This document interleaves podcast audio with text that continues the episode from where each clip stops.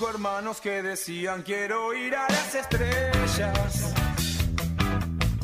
Y los padres les decían que tal vez ellos irían siempre que primero terminaran los deberes de la escuela. Al empezar el año, en esta que es nuestra tercera temporada, la tercera temporada de Fútbol Profundo aquí en La Redonda, Fabián Carmona, el archivista, nos propuso recorrer el camino de la selección argentina en la Copa del Mundo de Fútbol Qatar 2022. Una estación por sábado. Ya cruzamos el Rubicón, en honor al profesor Sabela, ya no hay vuelta atrás.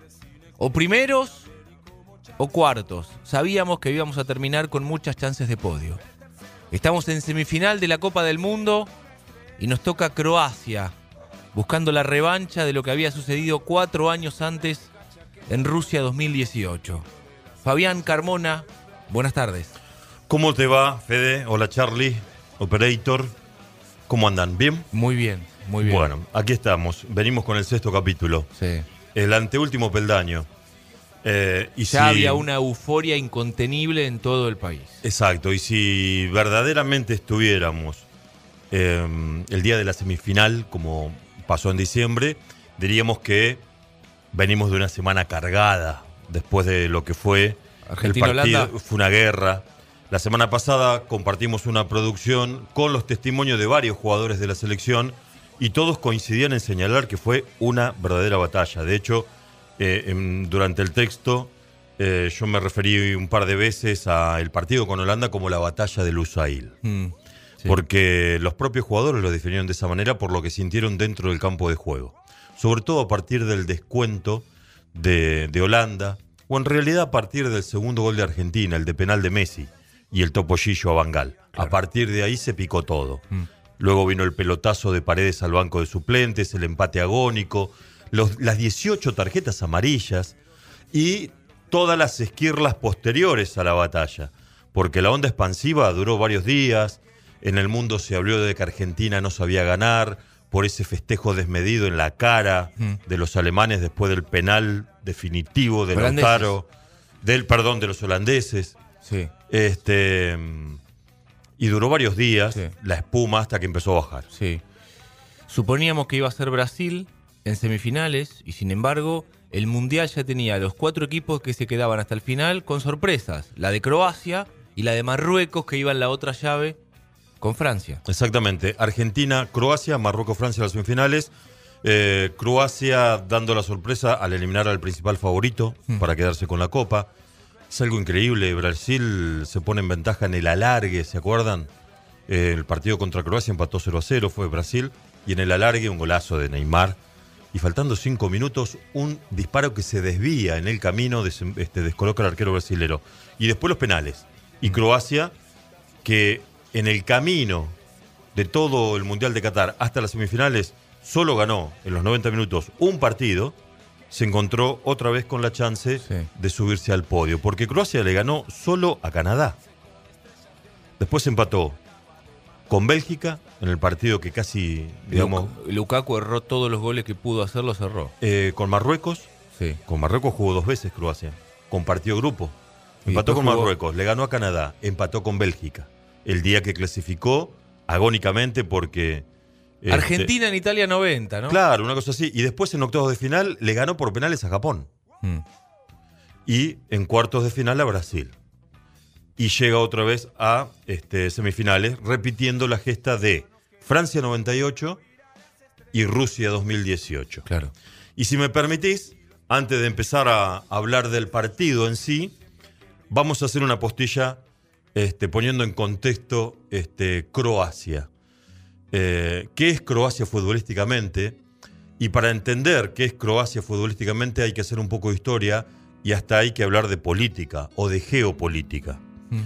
Eh, Croacia hasta el año 91 formó parte de Yugoslavia Sí. y como integrante de la Yugoslavia, fue dos veces tercera en los mundiales. Yugoslavia fue tercera en el Mundial de Uruguay en el 30 y fue tercera en Chile 62. Le iba bien en Sudamérica. Y yendo más acá en el tiempo, Mm. Argentina eliminó a Yugoslavia en los cuartos de final de Italia 90, Claro. el día que apareció por primera vez Goico Goico. en su rol de ataja penales. Erró penal Diego ese día. En Claro. Florencia se jugó el partido. Bueno, uno de los peores partidos de Argentina en historias mundiales que yo haya visto. 0 a 0, espantoso. Sí. Cuarto de final de Italia 90. En los penales gana Argentina. Esa fue la última Copa del Mundo de Yugoslavia como tal, Sí. porque a partir del año 91 estalla la guerra de los Balcanes, con tres guerras simultáneas internas, Serbia contra Croacia, Croacia contra Bosnia, Bosnia contra Serbia, y a lo largo de cuatro o cinco años de guerra termina desintegrándose Yugoslavia, se convierten en seis países, además de Bosnia, Serbia y Croacia, Eslovenia, Macedonia y Montenegro. Mm. Entonces, a partir del 91, tenemos a Croacia escindida de Yugoslavia Sí. y empieza a recorrer su camino futbolístico de manera independiente. Sí, eh, siempre tengo la sensación con esos países que son como. eh, tienen muchas similitudes con nosotros. Son buenos en fútbol y en básquet y son muy apasionados los hinchas, ¿no? Una cosa como muy argenta. Totalmente. Les falta comer asado. Esto que voy a decir es absolutamente personal, la, la- la lectura que yo hago viendo básicamente la historia deportiva de los países que integraron a Yugoslavia desde el 91 para acá. Mm. Serbia se quedó con lo mejor a nivel básquet y Croacia a nivel fútbol. Ah, bueno, está bien eso. De hecho, Serbia es una potencia en el mundo del básquet. Sí. Eh, y no lo es en el mundo del fútbol. Eh, sin embargo, Serbia fue la parte de Yugoslavia que conservó el nombre hasta entrados los 2000, porque se fueron independizando algunos países y Serbia iba quedando dentro de Yugoslavia, y Yugoslavia se llamó como tal hasta el año 2003, pero solo integrada por Serbia y Montenegro. Mm.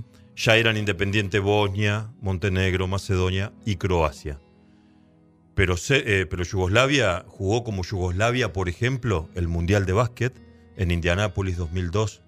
Le gana la final a Argentina. Claro. La generación dorada, sobre la hora, sobre la chicharra, como se dice en el, en el básquet, Argentina pierde con Yugoslavia en el 2002 el Mundial de Básquet. Mm. Recién al año siguiente desaparece definitivamente el nombre Yugoslavia y pasa a llamarse Serbia y Montenegro, como nosotros los enfrentamos en el Mundial de Alemania 2006 Claro. enfrentamos a Serbia y Montenegro. Por eso, en el ranking de la FIFA, todos los logros de la Yugoslavia, en el Mundial del 30, en el Mundial del 62, en el Mundial de Italia 90, que fue este, cuarto finalista, todos esos logros se los suman en la tabla histórica a Serbia. ¿Y Serbia tiene mejor reputación en la tabla que Croacia? No porque Croacia tiene Ah. ya dos terceros puestos y una semifinal. Claro. Y jugó. Y una final, perdón. final. En Pero 2018. en la sumatoria de puntos, Serbia está en el decimotercer lugar en la tabla histórica. Mirá. Pero gracias a lo que hizo Yugoslavia en su momento. Ok. Volvamos a Croacia. Sí. Bien. Decime si no hay algún paralelismo con Uruguay en las gestas que ha logrado Croacia en estos últimos 30 años en los mundiales. 3.800.000 habitantes tiene Croacia. Apenas 300.000 habitantes más que Uruguay, que tiene Son- 3 millones y medio. Son pocos, che. Muy poco. Y tienen buenos jugadores. Y en 3.800.000 habitantes sacaron dos generaciones Mm. que metieron a Croacia en el podio. En los podios de los mundiales. Exactamente. Argentina enfrentó a Croacia en el 98. Le ganó 1 a 0 gol de Pineda. El de Mauricio Pineda, exacto. Croacia fue tercero, ¿Mm? eliminando a Alemania, por ejemplo. Después hubo tres mundiales en el que Croacia no pasó la primera fase, pero vuelve una segunda generación, con Modric ya a la cabeza y Ratikic, por ejemplo, Ratikic en Rusia, y pierde la final. Claro. Un país de 3 millones, de menos de 4 millones de habitantes. Y con una, si se quiere, tradición futbolística corta. Porque ante los croatas, para hacerse lugar en la selección yugoslavia, tenían que compartir cartel con los serbios, por ejemplo. Mm. Aún así, ya en el año 90, por ejemplo, en el plantel del 90, como suplente se filtraba Davor Zucker, que era croata. Claro. ¿no? Eh, Prosinecki fue una de las figuras de la Yugoslavia del 90, era serbio. La, gran figura de Croacia, el emblema es Luka Modric. Es Luka Modric y vamos a hablar un poquitito de él también, porque es quizá eh, el emblema de Croacia más allá del fútbol. Luka Modric es un sobreviviente de la guerra. Nació en el año 85, cuando todo pasó en los Balcanes, tenía entre 6 y 10 años. Su referente familiar era su abuelo. ¿Cómo se llamaba su abuelo? Luca. Él se llama Luca, igual que el abuelo. Murió durante la guerra, lo acribillaron a pocos metros de la casa mientras tenían unos an- animales pastando. Mm. Eh, seis años tenía Luca Modric y cuando en el año 2020, hace tres años, sacó su autobiografía que se llama Mi Partido, en el capítulo 1, Modric no habla de fútbol. Da con, da con lujo de detalles la muerte de su abuelo, Mirá. como el hecho más importante de su vida y que lo marcó por el resto. A partir de ahí se considera un sobreviviente, un resiliente permanente y empezó a superar adversidades una tras otra. La muerte del abuelo significó que la familia se desmembrara. Para evitar ser capturados, el resto de la familia tuvieron que separarse. Parte de una familia por un lado, él con la madre para otro. Además el exilio, se tuvieron que ir de la ciudad donde vivían. Rodaron por dos o tres ciudades, en la última inclusive ocuparon un hotel para refugiados durante dos años. Diez años tenía ya Luca cuando aún vivía como refugiado en un hotel. Todo a raíz de la muerte de su abuelo, que bien dice Luca, eh, fue el hecho más importante este, de su vida que lo marcó y a partir de allí entonces el objetivo diario, cada día al levantarse es superarse para dejar atrás ese tormento. Vamos a escucharlo a Luca Modric. Habla español. Claro, jugó hace muchos años en Real Madrid. No es que lo vamos a escuchar en croata. Habla español porque exactamente es la figura del Madrid desde hace mucho tiempo, ha ganado todo con Todo. el Madrid, Y sigue todo. vigente a los 30 y largos, es uno de los mejores mediocampistas del mundo. Quien habla es el emblema de Croacia, hablando del hecho que lo marcó en su infancia en plena guerra de los Balcanes. Yo tenía una relación increíble con mi abuelo, pasaba todos los días con él, como mis padres trabajaron, yo tenía que estar en casa de mis abuelos y me llevaba muy bien, me llevo mi nombre es por, por mi abuelo. Y nada, es una, es una cosa muy triste que, que lo ha pasó a él y sí, eh, me, me ha marcado y porque era, era muy joven y perder una persona tan importante me afectó mucho.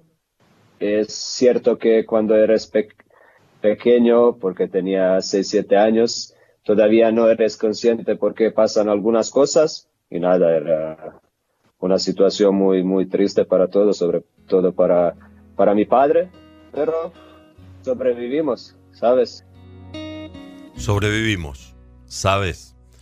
Dice Luka Modric que perdió a su abuelo a los 6, vivió como refugiado hasta los 10, comenzó a jugar en un equipo de fútbol infantil de su último pueblo, Sadar, hasta que a los 16 se integró al Dinamo Zagreb. Después, Tottenham de Inglaterra y finalmente Real Madrid, a donde llegó en el 2012. Con el Real Madrid ganó cinco veces la Champions, cuatro veces el Mundial de Clubes, tres veces la Supercopa de Europa, tres Ligas de España, cuatro Supercopas de España y una Copa del Rey. Nada mal. Una carrera fenomenal. El emblema Luka Modric. La sorpresa de los últimos mundiales, Croacia, que ya a esta altura se codea con los grandes por derecho propio. Hasta aquí la intro hablando de Croacia. Si te parece después, Sí. ya nos metemos en el partido. Tanda y nos metemos en la semifinal de la Copa del Mundo.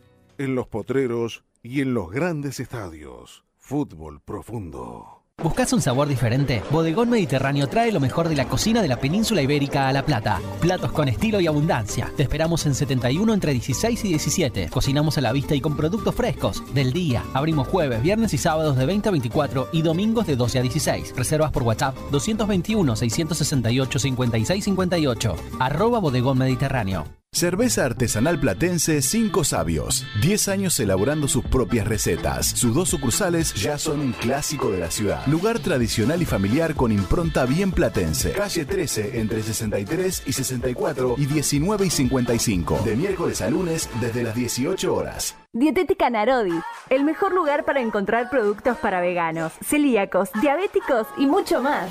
Vení a visitarnos a 46 entre 8 y 9 y 64 esquina 23. Envíos a todo el país. Narodidietética.com. Novedades en Instagram. Arroba Narodidietética. Que además te espera en su nueva sucursal de Avenida 1 entre 58 y 59. Farmacia de Roce, calle 131, esquina 40. La tradicional farmacia de la ciudad. Farmacia de Roce.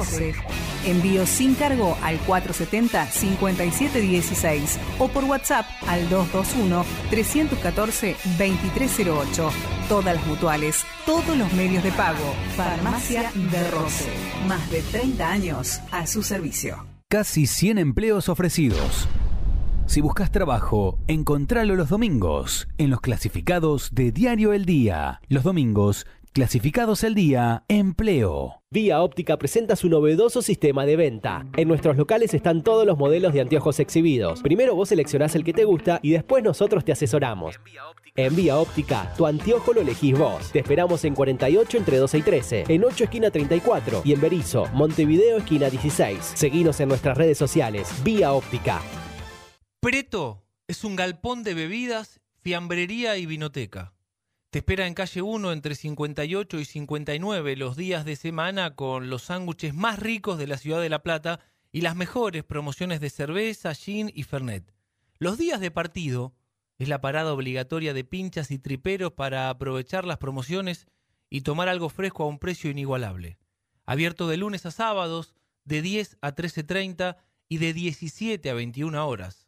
Búscalos en redes, arroba Galpón Preto, por WhatsApp 221-661-2302. Galpón Preto, calle 1, entre 58 y 59.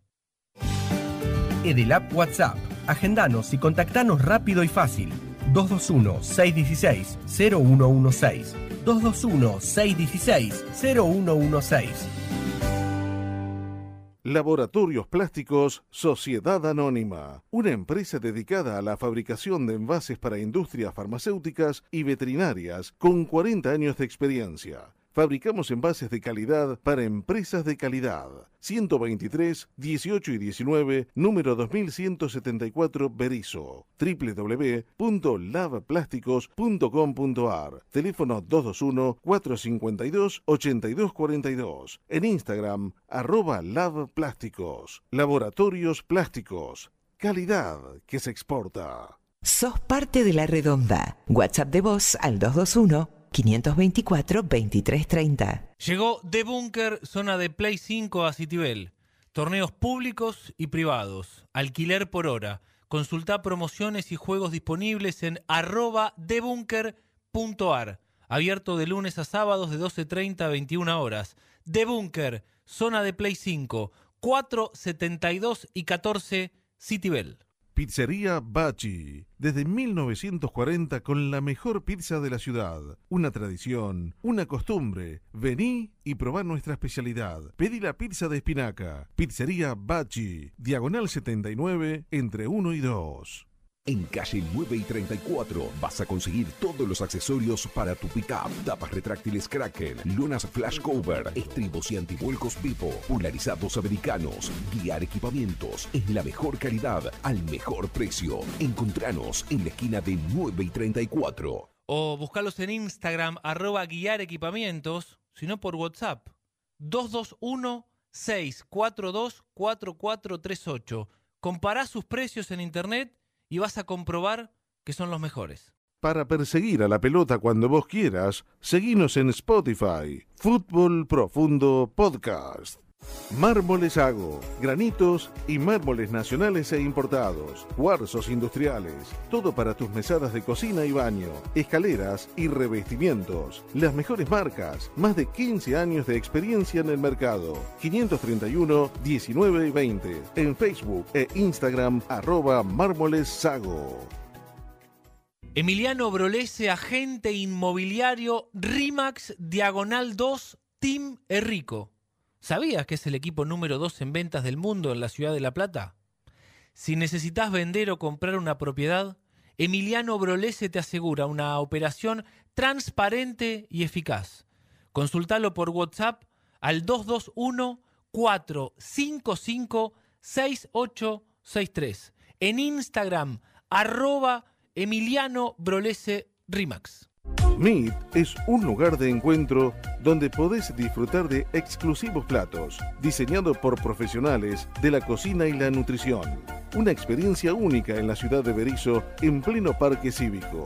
Montevideo y 11 Berizo, www.meet.com.ar, en Instagram y Facebook, arroba Meet Berizo. Todos los productos Bacalín directos de fábrica los tiene Disbac Comercial. Encontralos en calle 72 entre 6 y 7, al teléfono 452-5395 o en redes como Bacalín La Plata. Cru, Bar de Vinos y Arte. Un lugar diferente. Te invitamos a disfrutar una copa de buen vino en la terraza del patio gastronómico del Estadio 1. Amplia propuesta de cócteles y exhibición de arte. Cru, Bar de Vinos. Futbolistas de barrio. Futbolistas de bar. Futbolistas de vocación. Futbolistas de la boca para afuera. Fútbol profundo. Todos corremos detrás de la pelota. Laboratorios Plásticos Sociedad Anónima, una empresa dedicada a la fabricación de envases para industrias farmacéuticas y veterinarias con 40 años de experiencia. Fabricamos envases de calidad para empresas de calidad. 123, 18 y 19, número 2174 Berizo. www.labplásticos.com.ar. Teléfono 221-452-8242. En Instagram, arroba labplásticos. Laboratorios Plásticos. Calidad que se exporta. Eran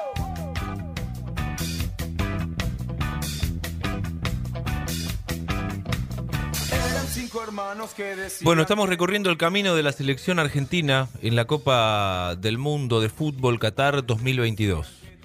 Nos lo propone Fabián Carmona sábado tras sábado y hoy estamos en la instancia de semifinales.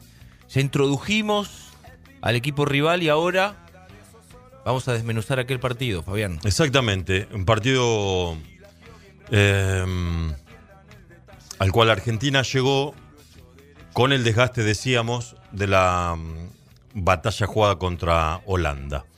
Eh, antes de hablar de, de lo futbolístico, un par de datitos, si se quiere, estadísticos. Que el año pasado, cuando hacíamos intertandas mundialistas en la previa de Qatar, eh, un día dijimos que Argentina nunca había perdido una semifinal. Claro. Seis veces llegó a semifinales. Argentina cada vez que llegó a una semifinal pasó a la final. Es un buen registro ese. Nunca se quedó en esa instancia. Nunca jugó el partido indeseable, ¿no? El del tercer puesto. El que nadie quiere jugar. Nunca jamás Argentina jugó un partido por ser tercer puesto en 22 mundiales. Seis veces llegó hasta semifinales, las seis veces a la final. Mm. Eh, otro datos estadísticos que arrojó la semifinal. En cuanto a Messi, Messi con, con el gol que marcó de penal, el que abrió el marcador contra Croacia, se transformó definitivamente en el máximo goleador argentino en los mundiales. Había igualado a Batistuta en el partido contra Holanda. Lo había alcanzado en 10 goles. El undécimo que marcó Messi contra Croacia lo transformó en el máximo. Luego iba a ser dos más en la final. Por lo tanto, Messi ahora es el máximo goleador argentino de los mundiales con 13 tantos. Yo no sé si esto es producto de la, de, de la modernidad o, o- o es realmente tan asombroso como parece, pero ¿qué récord no tiene Messi? No, ya a esta altura creo que todos los que estaban en juego quedaron en mano de él.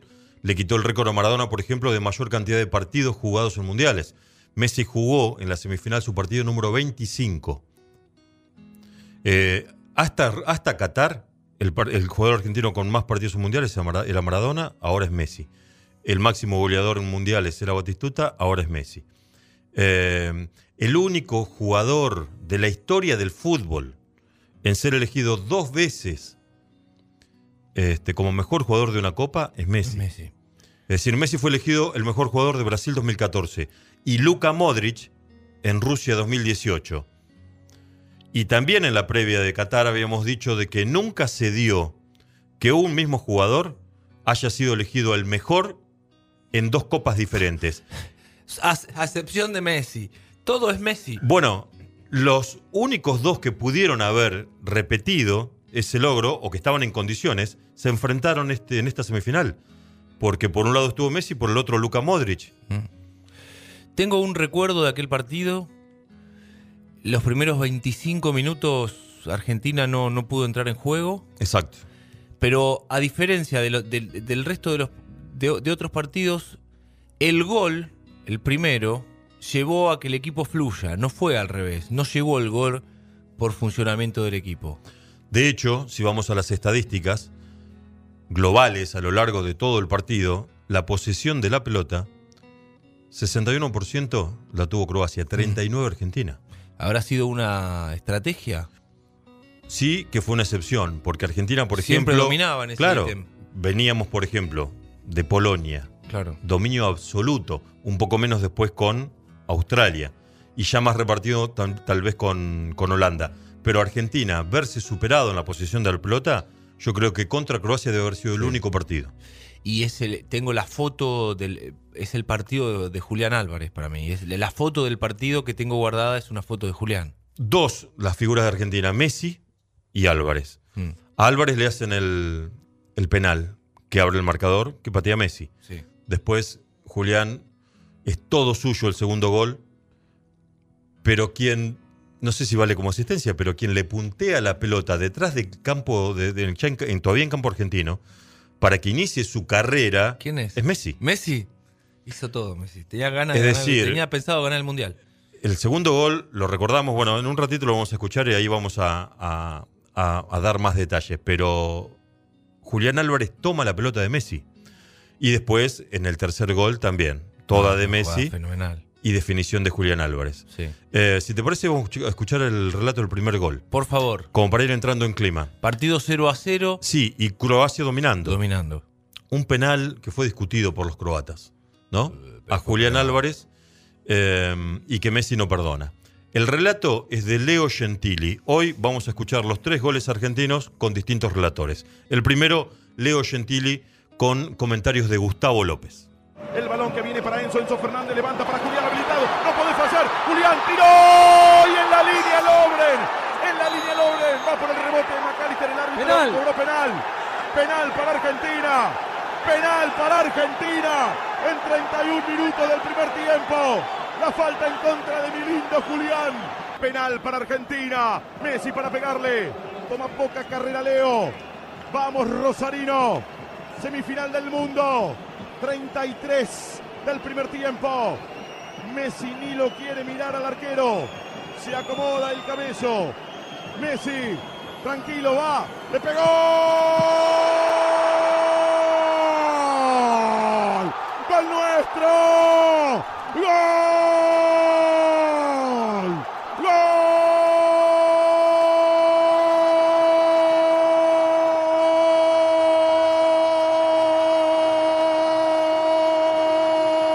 ¡Gol! ¡Gol nuestro! ¡Gol de Argentina! Lionel Andrés Messi de penal.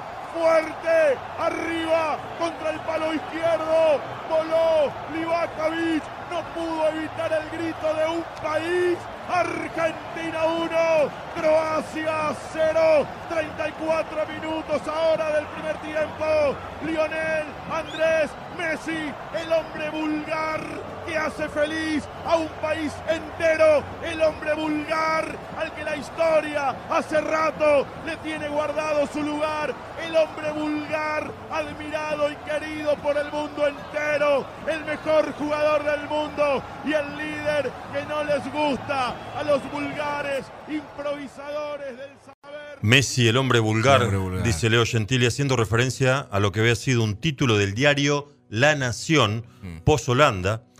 eh, Mm. Anda para allá, bobo. Juzgándolo a Messi por aquella frase este, que le dedicó a Wigord, anda para allá, bobo, que mirá. Eh. Eh, para La Nación había caído en la vulgaridad Claro. Messi y por eso este desahogo de Gentili hablando de Messi, el vulgar. Es muy simple ubicarse en el lugar correcto, ¿no? Entre unos y otros es muy simple elegir a Messi.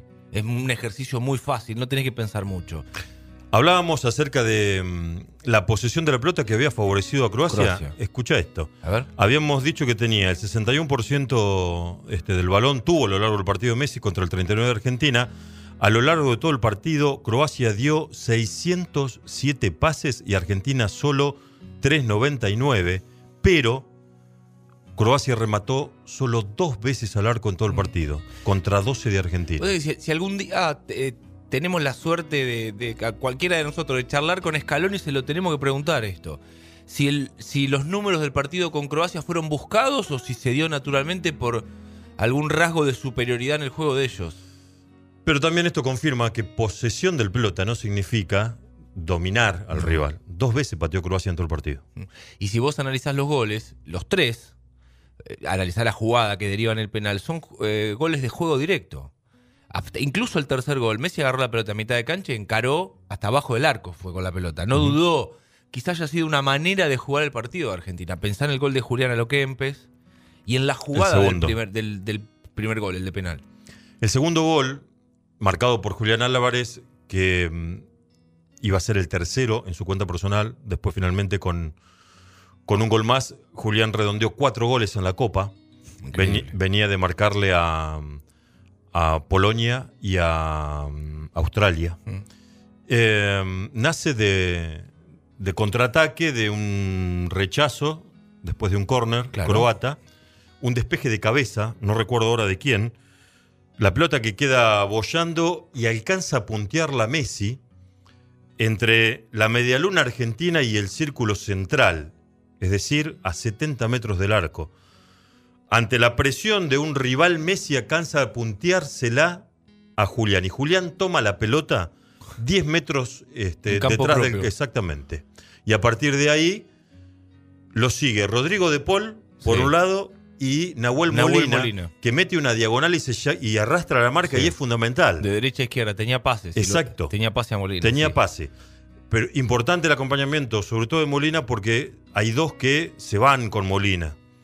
Y eso le permite a Nahuel, a medida de que va avanzando a todo galope, finalmente decir, bueno, me la juego yo. Tuvo suerte, un par de rebotes que le quedaron, y a todos se nos vino a la cabeza el segundo gol de Mario Alberto Kempes contra Holanda en el 78. Exacto. Yo tenía ocho años y recuerdo la épica de ese momento. Y al director de cámaras también, porque lo primero que hizo fue enfocarlo en el palco. A Kempes, Mm. exactamente. Vamos a escucharlo, ahora relatado por Mariano Clos. El segundo gol de Argentina contra Croacia, eh, el primero de Julián Álvarez en el partido. para hacer este córner que quiere hacerlo corto. Modric le va a meter el derechazo al área o la hará corta. Hace la corta, la saca para atrás. La pelota de Brozovic contra el área, centro encima. Muy buena marca y contraataque argentino. Bien por Álvarez. Messi que va. Bien por Álvarez. Arranca el pibe. Y galope. Y galope. Que se viene el segundo. Ahí va el pibe. Ahí va el pibe. Ahí va el pibe. Ahí va. Gol, gol, gol, gol, gol, gol, gol, gol.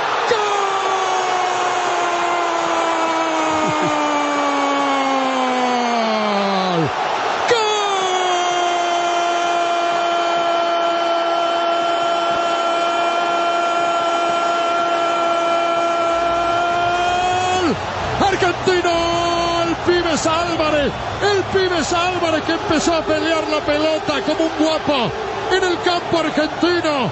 Así empezó a correr y como uno conoce que cuando agarra velocidad nadie lo ataca y puede pasar entre dos, entre tres. Lo pueden molestar, pero tiene aire, tiene piernas, tiene coraje, tiene valor y tiene gol. Álvarez empezó en su campo. Álvarez empezó a llevarse la pelota. Álvarez era para que no se la diera a nadie ni esperase a nadie. Una jugada enorme de Julián Álvarez que en la última, en la última tuvo la gran chance, la gran chance de quedar mal parado Sosa y el poder definir Mancita. Hay mérito en Molina, ¿eh? Denle mérito a Molina, que es una diagonal estupenda para llevarse gente. Señoras y señores, en un abrir y cerrar de ojos, la Argentina saca doble ventaja. La Argentina 2, Croacia 0. Muy bien, se llama Julián Álvarez. ¿Qué más se puede decir? En el año 91 yo cursaba tercer año de periodismo deportivo en el Círculo de Periodistas Deportivos. Un día mm, lo llevan a Marcelo Araujo para sentarlo en el aula y que le hagamos una nota entre todos. Una de las preguntas a Araujo fue a quién veía él como este, el futuro del relato deportivo en el fútbol. Y lo nombró Mariano Clos. Mariano Clos tiene mi edad, 52 años. En ese momento acababa de recibirse en la Escuela de Periodismo Deportivo de Marcelo Araujo y Fernando Niembro. Nosotros éramos la competencia, estábamos en el círculo de periodista deportivo. Tres años después ya relataba en primera Araujo, eh, digo Mariano, y este es el Mariano Clos que me gusta, el relator de radio, no el de tele, Claro. que es el que tiene la mayoría, ¿no? Y muchas veces este, satirizado también. Pero Mariano Clos relatando como acabamos de escucharlo recién en este gol de Junial Álvarez, te lo compro siempre. Sí, sí, sí, por supuesto. Volvemos al partido, es una corajeada de Julián Álvarez que a mí me dio la sensación de cosa liquidada. Sí. Pero, Pero- pero- cosa que no me había pasado contra Holanda, aún con el 2 a 0. Ah, ¿eh? ok. Ok. Quizás porque sentía que el peso específico de- del rival era distinto. Para mí, eh, este Croacia no era este, más que Holanda. Mm. De hecho, al empezar esta columna dijimos que Croacia llegó hasta la semi eh, con una sola victoria y Sí, si sí, se quiere con, con mucho viento a favor. Sí, sí, sí, sí. Entonces, con este gol de Álvarez yo dije, ya está, Mm. Argentina va a jugar la final. Obviaste que Messi estaba demostrando que tenía pensado ser campeón mundial, se había guardado una cosita para el final. Totalmente. ¿Y qué se guardó? Porque la verdad puede que haya sido la jugada individual de Messi en toda la Copa. ¿Puede ser? Probablemente, a los 35 años, teniendo ya seis, porque el partido estaba por terminar, seis partidos en el lomo, jugando cada tres días, sacó a pasear a un pibe de 20 años que estaba sindicado como uno de los mejores centrales del mundial. Estamos hablando ya de la jugada del tercer gol. Exacto. Messi recibe la pelota en un lateral en mitad de cancha. Y lo primero que hace es escaparse sobre la línea prácticamente. Lo primero que hace es da- decirle a Julián que se lleve la marca para él poder recibir. Y ahí empieza. Pero es casi mitad de cancha que recibe el balón. Por eso. Y, y el primer arranque, los primeros metros, los hace casi sin espacio. Cuando ya después va enfilando más hacia el área, en un momento frena, amaga con regresar, vuelve a arrancar. Eh, puede que haya sido la jugada individual este, más vistosa de Messi. Llegando hasta el final, para mí, en algún momento yo dije, le va a ser penal el defensor. Este, no recuerdo el nombre ahora del defensor. Guardiol. Guardiol. Uno que juega con Bien. máscara. Hasta ahí puede que haya sido, todo el mundo hablaba como el mejor lateral izquierdo. eh, central del mundial. Central del mundial. Eh, sin embargo, llega hasta el final y Messi toma y hacelo, el dijo Julián. Lo descaderó Fabián. Vamos a escucharlo ahora, pero por Víctor Hugo Morales. Te lo el último mucho. gol de Argentina contra Croacia, el tercero. Este, y un gol histórico porque lo puso a Messi como el máximo anotador argentino en las Copas del Mundo. Va más allá el saque con las manos para Julián que la deja para Messi y arrancó. Arrancó Lionel, lo prosiguen dos. Viene con Julián, hace la pausa y vuelve a arrancar siempre Messi. Ahí está jugando la mague. Extraordinario Messi. Escapó hasta la línea, toma y hacelo Julián. Gol. ¡Gol!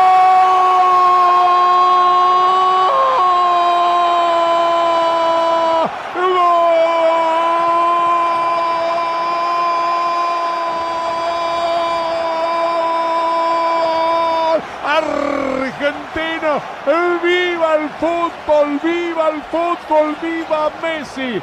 Arlequino maravilloso, servidor del arte del fútbol, mimo increíble, con un solo gesto capaz de mostrar la belleza del deporte, aladino eterno del fútbol, zurda infinita y extraordinaria para escapar por donde menos le convenía, por la derecha, para dejar el camino y servirle a Julián, a Julián Álvarez, el cuarto gol de su mundial, el tercero de este partido, convirtiéndolo en un héroe formidable del fútbol albiceleste. Inolvidable acción de Lionel Messi. Lionel escapando a Bardiol en la última jugada y entregándole el pase a Julián para que el estadio se encienda y para que todo el monumental desierto de Qatar sepa de la grandeza del fútbol argentino. Argentina 3, Croacia 0. Vendetta, dicho sea de paso, del resultado en Rusia. 3 a 0 la Argentina. Bueno, ya estaba terminado el partido. Ahora sí podíamos descansar en paz, ¿no? Hasta la final. Exactamente. Y es cierto lo que dice Víctor Hugo sobre el final. eh, la vendetta de lo que Ujú. fue ese 3 a 0 en Rusia por la fase inicial que lo dejó a Argentina knockout. Knockout.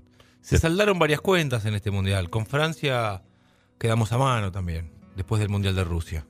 También, exactamente. Eh, quedamos en octavo de final afuera por Francia 4-3. Eh, Argentina accedía así entonces a su sexta final, Mm. pero no era el favorito. Las apuestas, eh, tan presentes ahora en toda, digamos, este, contienda deportiva, ni hablar en un mundial, hasta que estuvo Francia en eh, perdón, Brasil en competencia, lo, lo daban a Brasil como el candidato máximo a ganar el mundial. Con Brasil fuera de carrera, el máximo favorito en las apuestas este, fue Francia, incluso en la final. En esta instancia, al, al llegar a semifinales, Francia era el favorito en las apuestas, segundo Argentina, tercero Croacia y cuarto Marruecos. Eso decían las apuestas. Alguno habrá hecho un buen mango con Argentina saliendo campeón unos días después de este partido. Al término del partido, las conferencias de prensa esta vez no arrojaron este, ni, ni cruces dialécticos, ni miradas este, desafiantes como contra Holanda. Por el contrario, con los croatas, o hablando de las figuras, Messi y Luka Modric, hubo un saludo muy afectuoso entre ellos al término del partido.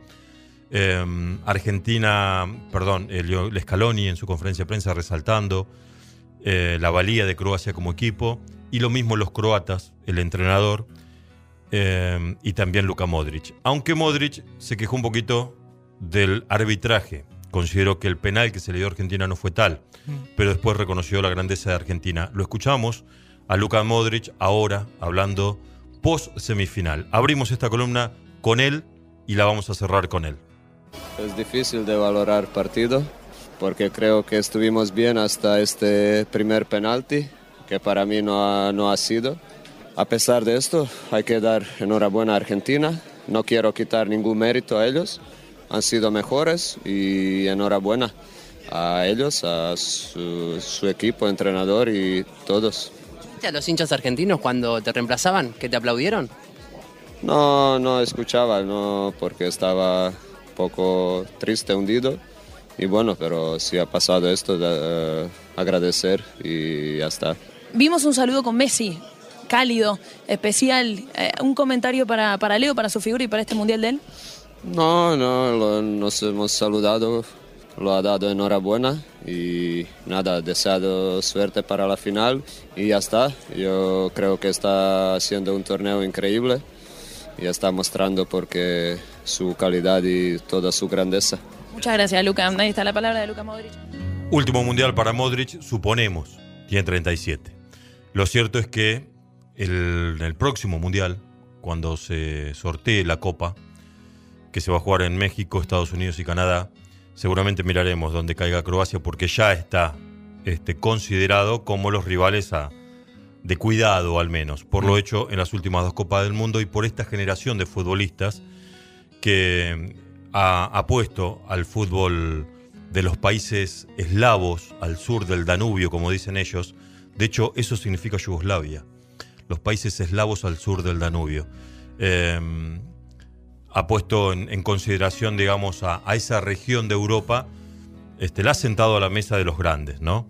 Por ejemplo, en Inglaterra, le ganamos la semifinal, eh, perdón, en Rusia 2018 dejó fuera de la final a Inglaterra. Con la urgencia que tiene Inglaterra de volver a ganar algo alguna vez. Ganó un Mundial en el 66, nunca más ganó nada. Nunca más, ni una Eurocopa. Mm. Único título. En el 2018 llegó hasta semifinal y se encontró con Croacia.